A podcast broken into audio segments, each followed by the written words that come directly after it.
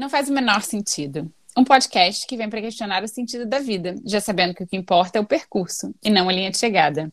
Até porque, se você parar para pensar, chega logo no final é algo que não faz sentido nenhum. Um espaço para a gente dividir as infinitas questões existenciais dessas duas sonhadoras que estão sempre em busca. A gente te convida a se questionar o porquê de algumas das nossas certezas, enquanto de quebra tenta entender o sentido do que a gente veio fazer aqui. Eu sou Isabel Arruda. Eu sou Luana Fornaciari e esse é o Não Faz o Menor Sentido. Não faz o menor sentido. Não faz o menor sentido. Não faz o menor sentido. Não faz sentido. Não faz o menor sentido. Não faz o menor sentido. Faz o menor sentido. Não tem o menor sentido. Não faz o menor sentido. Não faz o menor sentido. Não faz o menor sentido. Não faz o menor sentido. Não faz o menor sentido. Não faz o menor sentido. Episódio 25. E sabe o que, que não faz o menor sentido, minha gente? Não faz sentido a gente passar perrengue nessa vida sozinho. Pensa cá comigo, Luana e nossos amigos ouvintes. É, quando a gente é criança, né? Lembra de você criança, quando você era criança, então se você tem filhos, né? Se você convive com criança, pensa nos seus filhos. Quando a criança se machuca, né? Ou tá triste, qual é a primeira coisa que ela faz? Vai correndo se aninhar nos braços de quem ela ama, né? De quem confia, enfim, ela pede colo. É... E depois lembra de você adolescente também, sabe? Tem sempre aquele grupo de amigos, aquele grupo grande, pessoas que conversam sobre tudo, que se ajudam, que passam horas a fio conversando sobre a vida, sobre seus dilemas, enfim.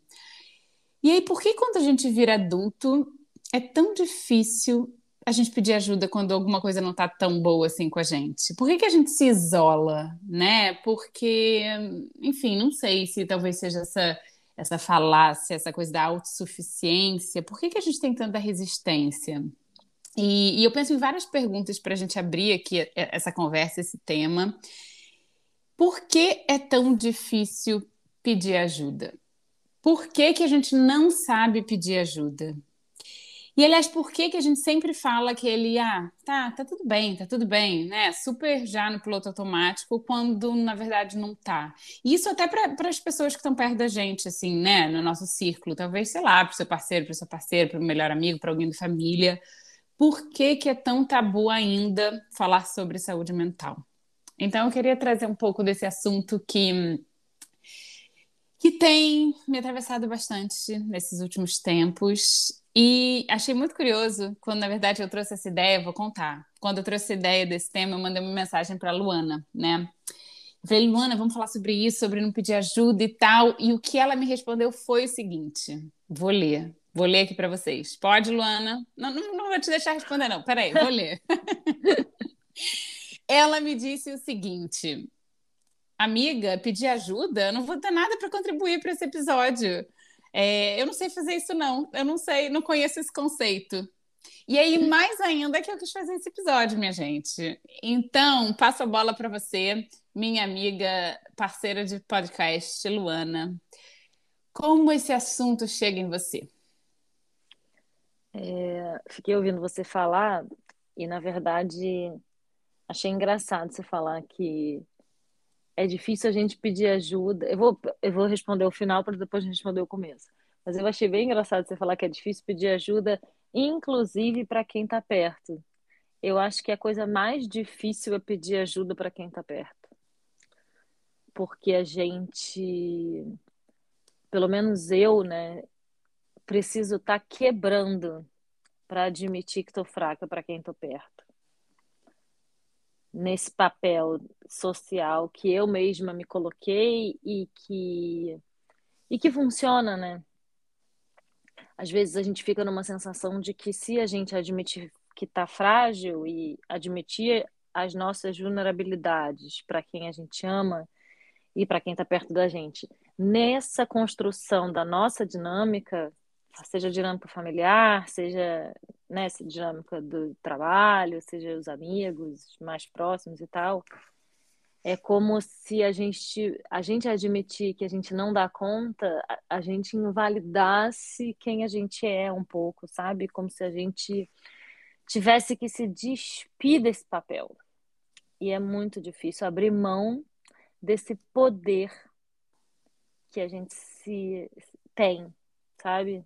Quando a gente dá conta de tudo. Eu acho muito, muito mais fácil passar perrengue sozinha. Apesar de ser muito mais difícil passar perrengue sozinha.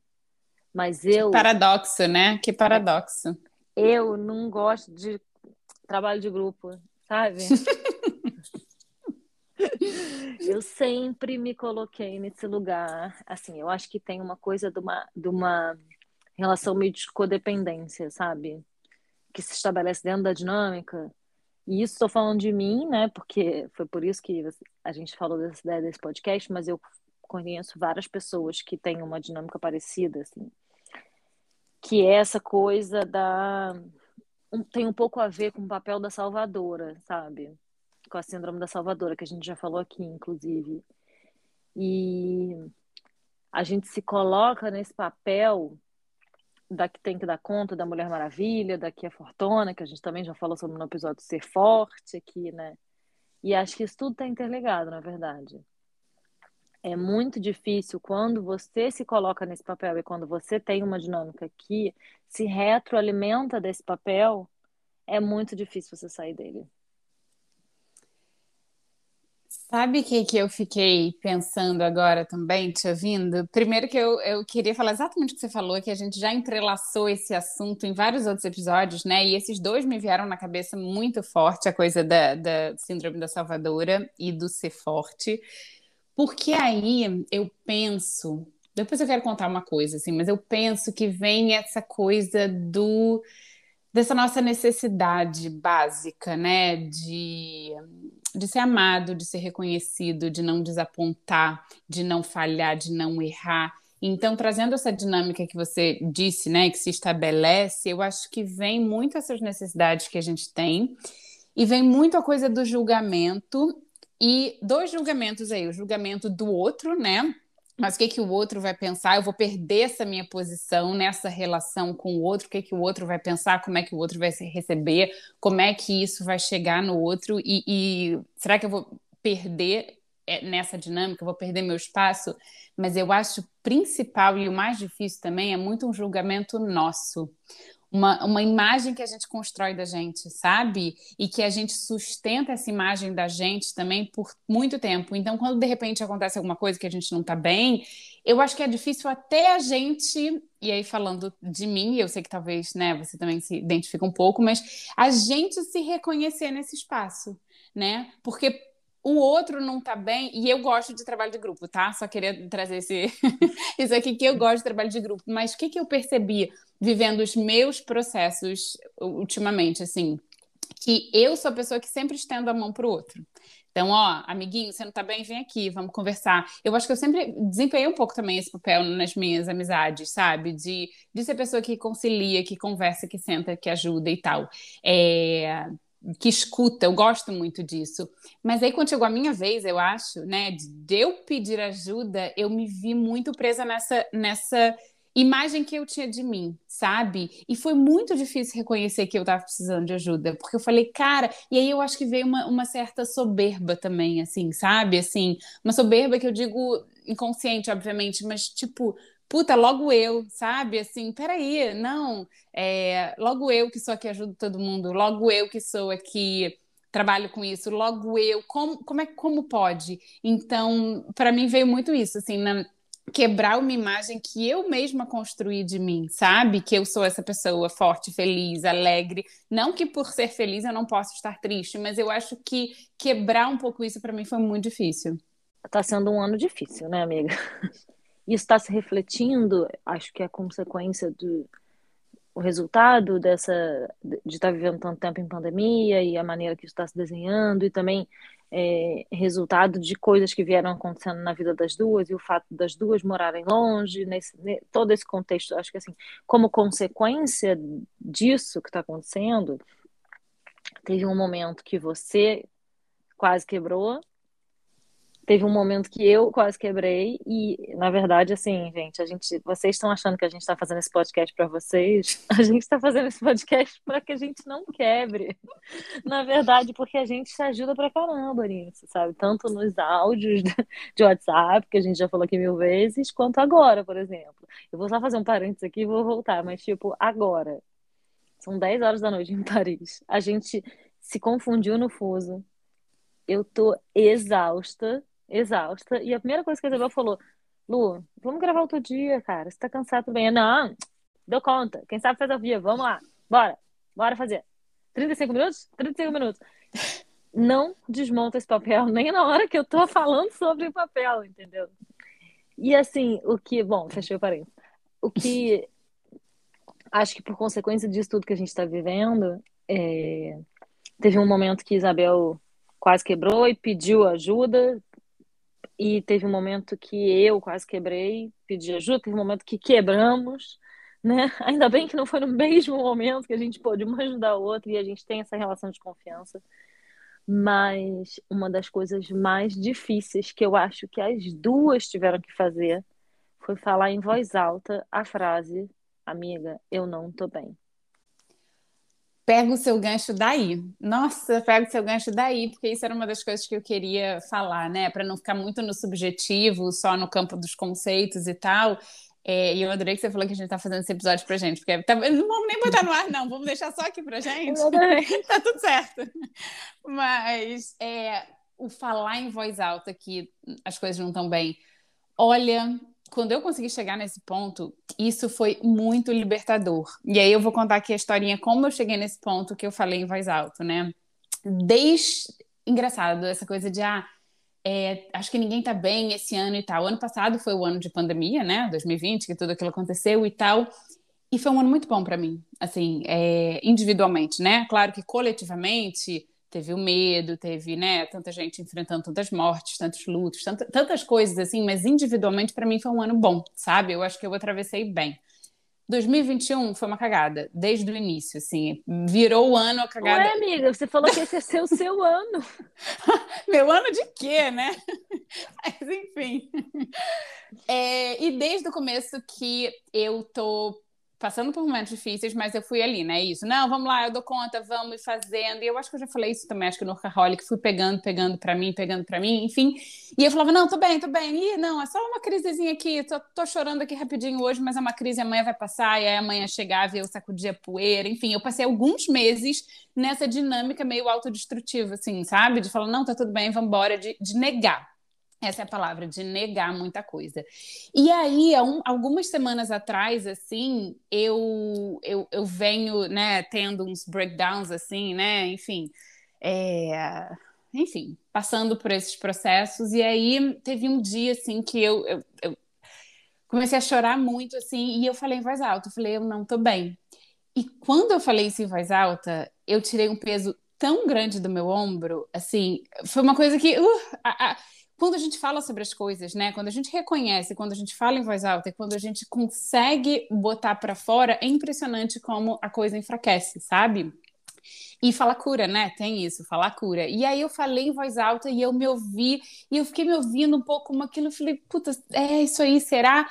E aí eu conversei com meu marido e que, olha, isso é muito bonito também, né? É, é, a coisa da gente poder pedir ajuda e conversar com quem está perto da gente. Eu acho que eu estou casada há 12 anos e eu acho que esse, é, esse ano foi a primeira vez que nós conseguimos ter conversas muito profundas, assim, muito difíceis e da gente falar honestamente, não estou bem, quero ajuda, me ajuda, enfim, né? De termos essa conversa. E aí eu falei com meu marido, e aí eu falei com a Luana, e aí eu falei com, com a moça da padaria e falou. Nem tanto. Mas assim, foi uma semana semana que eu, sei lá, conversei com umas 10 pessoas, assim. E claro, né, gente, eu acho que esse tipo de coisa a gente tem que conversar com pessoas que, que a gente se senta, senta bem, que não tem esse julgamento, que a gente possa falar mesmo e ser compreendida, ser entendida. Mas nessa semana, e aí eu falei com a, minha, com a minha terapeuta, né? Eu falei: olha, essa semana eu saí falando para todo mundo que eu não estava bem e agora eu tô ótima, porque eu já consegui tirar isso de mim. Acabou, e... tô de alta. Acabou, resolvi. Tudo certo. E tô aqui rindo, né? E a gente tá fazendo piada assim sobre isso, mas Nós já como choramos muito, né? já choramos muito. Mas como falar cura e como que a gente é importante a gente reconhecer, sabe? E nossa, eu não paro de falar. Última coisa que eu vou falar. Mas eu venho aprendendo muito sobre mim, assim, nesse processo. Mas uma das coisas que eu mais aprendi é isso, assim, não negar, sabe? Isso eu trago da infância, assim, comigo. Não negar, não reprimir, não soterrar é, emoções difíceis, é, as sensações físicas quando elas aparecem, sabe? Então, esse processo, assim, de aprender a pedir ajuda tem me ensinado muito, muito, muito sobre mim. Cara, mas sabe uma coisa que eu penso assim em relação à coisa de pedir ajuda que para mim facilita? Para mim é difícil admitir, ah, eu sou fraca, sei lá, né? Complementando aqui o episódio ser forte que a gente falou. Para mim é muito difícil falar isso, ou eu sou vulnerável, eu não consigo fazer tal determinada coisa, ou enfim. Não estou bem, aí é, é, é módulo 2, total da parada, mas para mim já é difícil a, a parte inicial, né? Dizer que preciso dar ajuda para fazer determinada coisa. Que é uma coisa infantil, na verdade, né? Pensando agora, tem uma tem uma coisa, por exemplo, meu filho que tem dois anos e pouco, ele está enfrentando essa fase, sabe? Um pouco do... tem a fase do que ele quer, ele começa a querer comer sozinho, ele começa a querer fazer o negócio sozinho e aí fica, né, batendo ali a cabeça no negócio. Enfim, é uma postura infantilizada nossa não querer admitir que precisa de ajuda e querer fazer sozinho individualmente. Mas é, o que eu, o que me ajuda muito é pedir determinadas ajudas para determinadas pessoas. Quebrar, sabe? Assim, quebrar isso de ah, eu tô na merda absoluta, ou ah, estou. A gente está falando da saúde, muito de saúde mental aqui, porque é uma coisa que, enfim, né, estamos enfrentando esse momento, mas estamos falando Inicialmente, o nome do episódio é pedir ajuda, então vamos é, indo um pouco mais para o geral aqui. Eu acho que, para mim, facilita muito pegar esse grande não consigo e dividir em pequenas coisas. E entender que, cara, por exemplo, eu não me incomodo em pedir ajuda ou em ad admitir absoluta incompetência em, sei lá, coisas de computador. Eu não tenho a menor paciência. Eu nunca abrir um rádio para saber como funcionava dentro. Eu não sou essa pessoa, eu não fui essa criança. Eu não tenho o menor interesse em saber como coisas funcionam. Assim, tecnológicas. Não tenho nenhuma curiosidade. Eu não quero aprender. Se eu puder, ou pagar alguém para fazer, ou preferencialmente ter alguém fazendo de graça para mim, para mim é a melhor solução, entendeu? Eu não sou essa pessoa que eu não sei se está ligada a signos, está ligada a a um arquétipo, o que, que é que tá ligado? O que, que é essa pessoa que fica desmontando para montar de novo? Sabe? Não sou, nunca serei, não quero ser, enfim. E aí eu consigo, com facilidade, pedir ajuda para o cara do meu trabalho do, do departamento de IT, de TI, sei lá, para vir consertar meu computador porque essa merda não está funcionando, entendeu? Com a maior facilidade. Ou eu consigo pedir ajuda para, sei lá, ah, tem que montar, tem que carregar um armário pesado, uma coisa assim. Consigo pedir esse tipo de ajuda, não tem o menor problema de pedir esse tipo de ajuda, porque está subentendido que um armário pesado é para ser carregado por pelo menos duas pessoas. Por que que quando vai para a parte mais pessoal e íntima e emocional, talvez, isso se torna tão difícil? Aí é uma coisa que eu me pergunto. Você tem essa resposta aí no seu caderno? Não tem essa resposta no meu caderno, mas eu me peguei numa palavra que você falou que talvez eh, esteja um pouco aí, né? Que por que que quando é mais pessoal é, a gente não consegue, você não consegue pedir ajuda? Você trouxe a palavra incompetência. Você tem uma incompetência tecnológica, sei lá, né, para abrir o rádio e tal.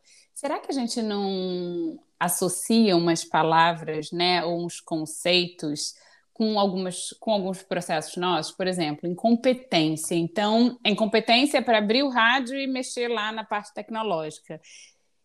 Será que a gente não associa esse incompetência na minha vida pessoal, por exemplo? Então, se eu preciso pedir ajuda, é porque eu sou incompetente e eu não quero ser incompetente, porque, né? O que, que é incompetência? O que, que incompetência significa para gente? Meu, nesse caso específico, incompetência para consertar o computador do meu trabalho ou abrir o rádio, é porque eu não tenho esta competência. E tudo bem, eu não quero ter essa competência. Entendeu?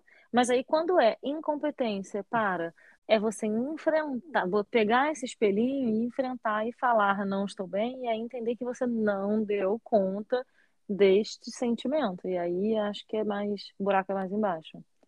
Né? É, porque aí eu acho que vem tudo isso que a gente falou de, de julgamento, de ego, porque você falar que eu, eu tenho uma incompetência para carregar um armário sozinho é uma coisa, agora eu tenho uma incompetência para, sei lá, lidar com a minha dor sozinha. A gente não quer ter essa incompetência. Eu acho que vem muito daí, sabe? A dificuldade, assim. É... Duas coisas que eu penso. Eu penso isso, e uma outra coisa que bate em mim, não sei se bate em você, é, eu falei essa coisa de negar, né, de reprimir e tal, a coisa meio da comparação da dor. Não sei se você já, já se viu nesse momento, se você já pensou nisso. É, eu falo que é coisa da hierarquia da dor, assim, sabe?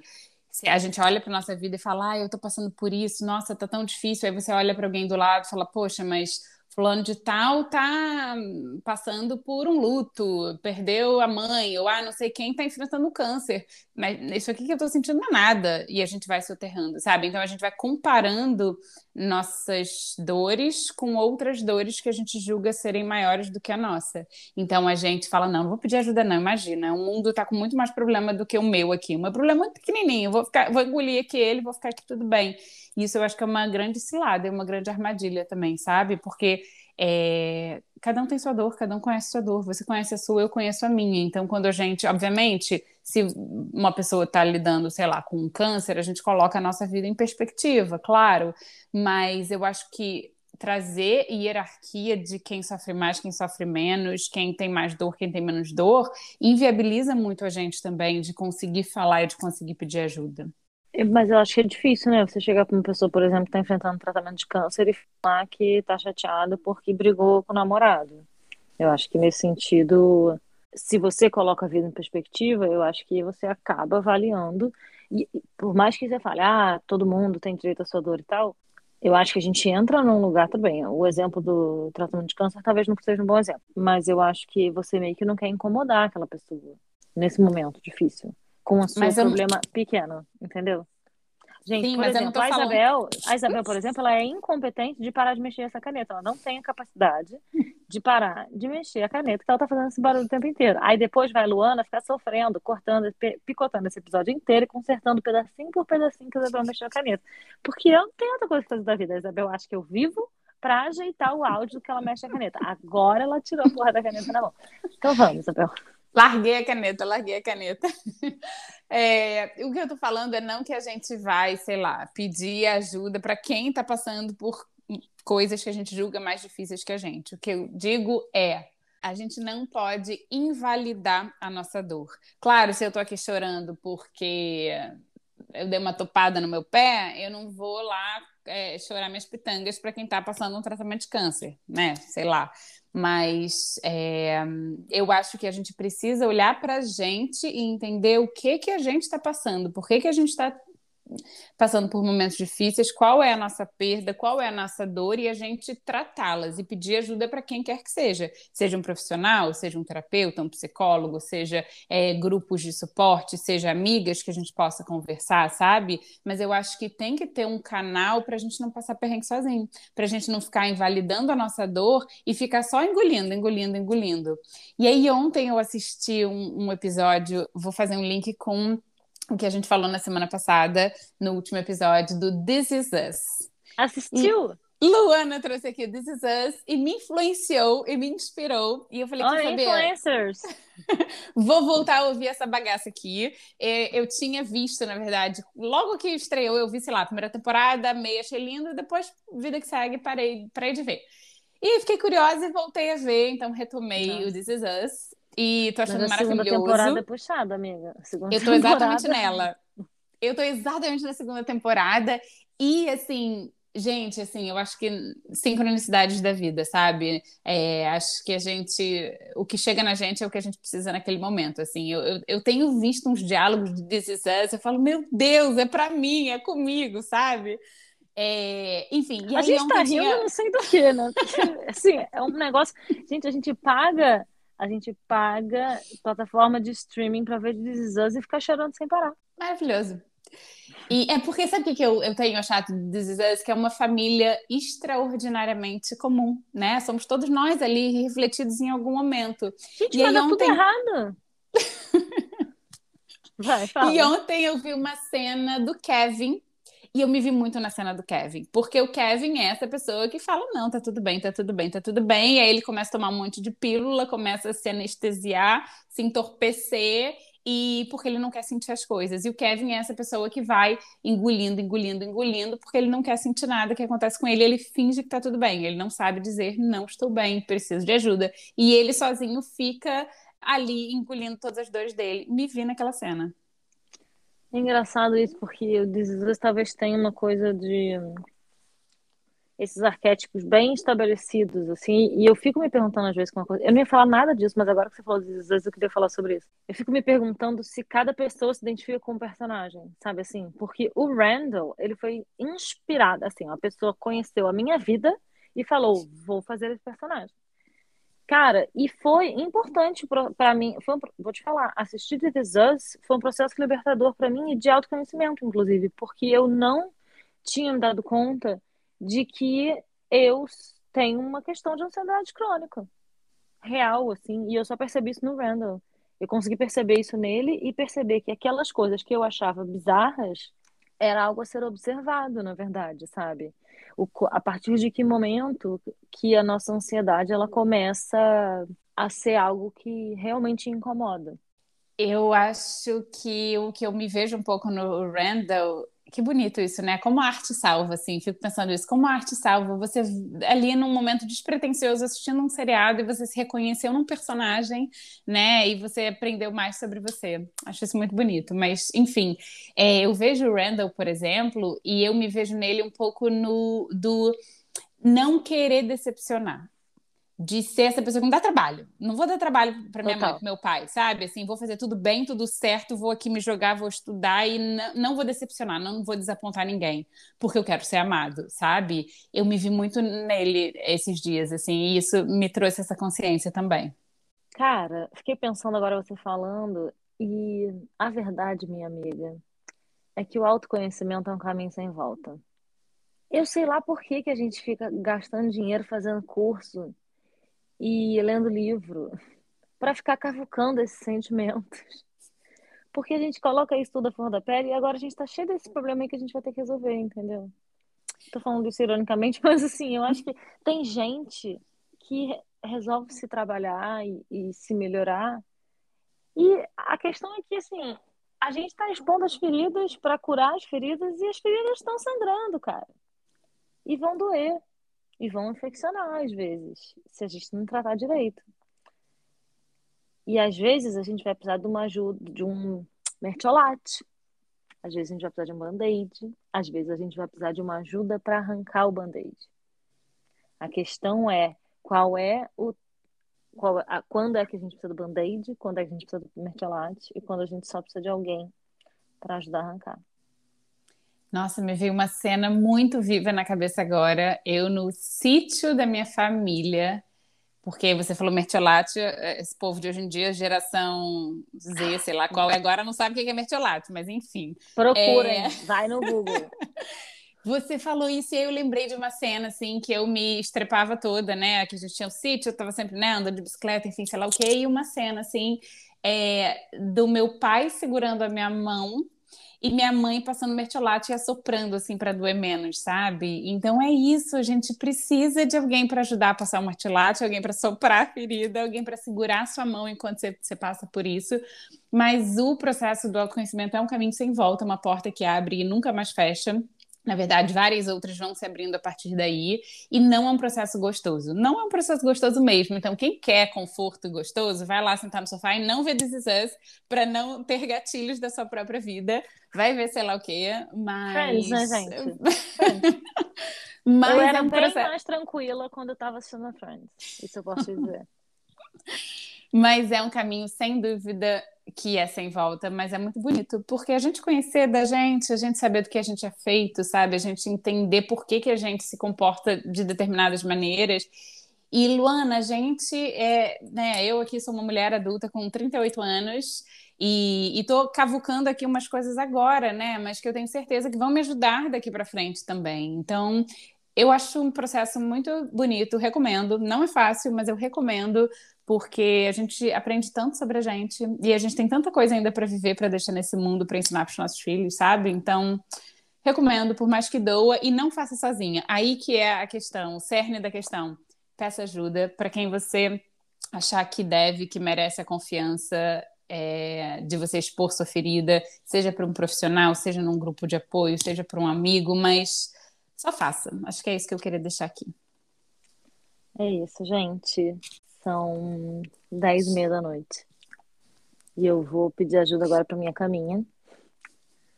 Foi muito bom falar disso. A gente achou que ia ter outro caminho esse episódio, mas acho que no fim foi um processo de cura também. Espero que tenha feito sentido aí em casa para vocês. E fica com a gente. E até terça que vem. E se por acaso alguém que estiver ouvindo a gente aqui quiser desabafar, quiser conversar, quiser uma escuta ativa, estamos aqui para isso também. E é isso, contem com a gente. Um grande beijo, até a próxima semana. Beijo, até mais.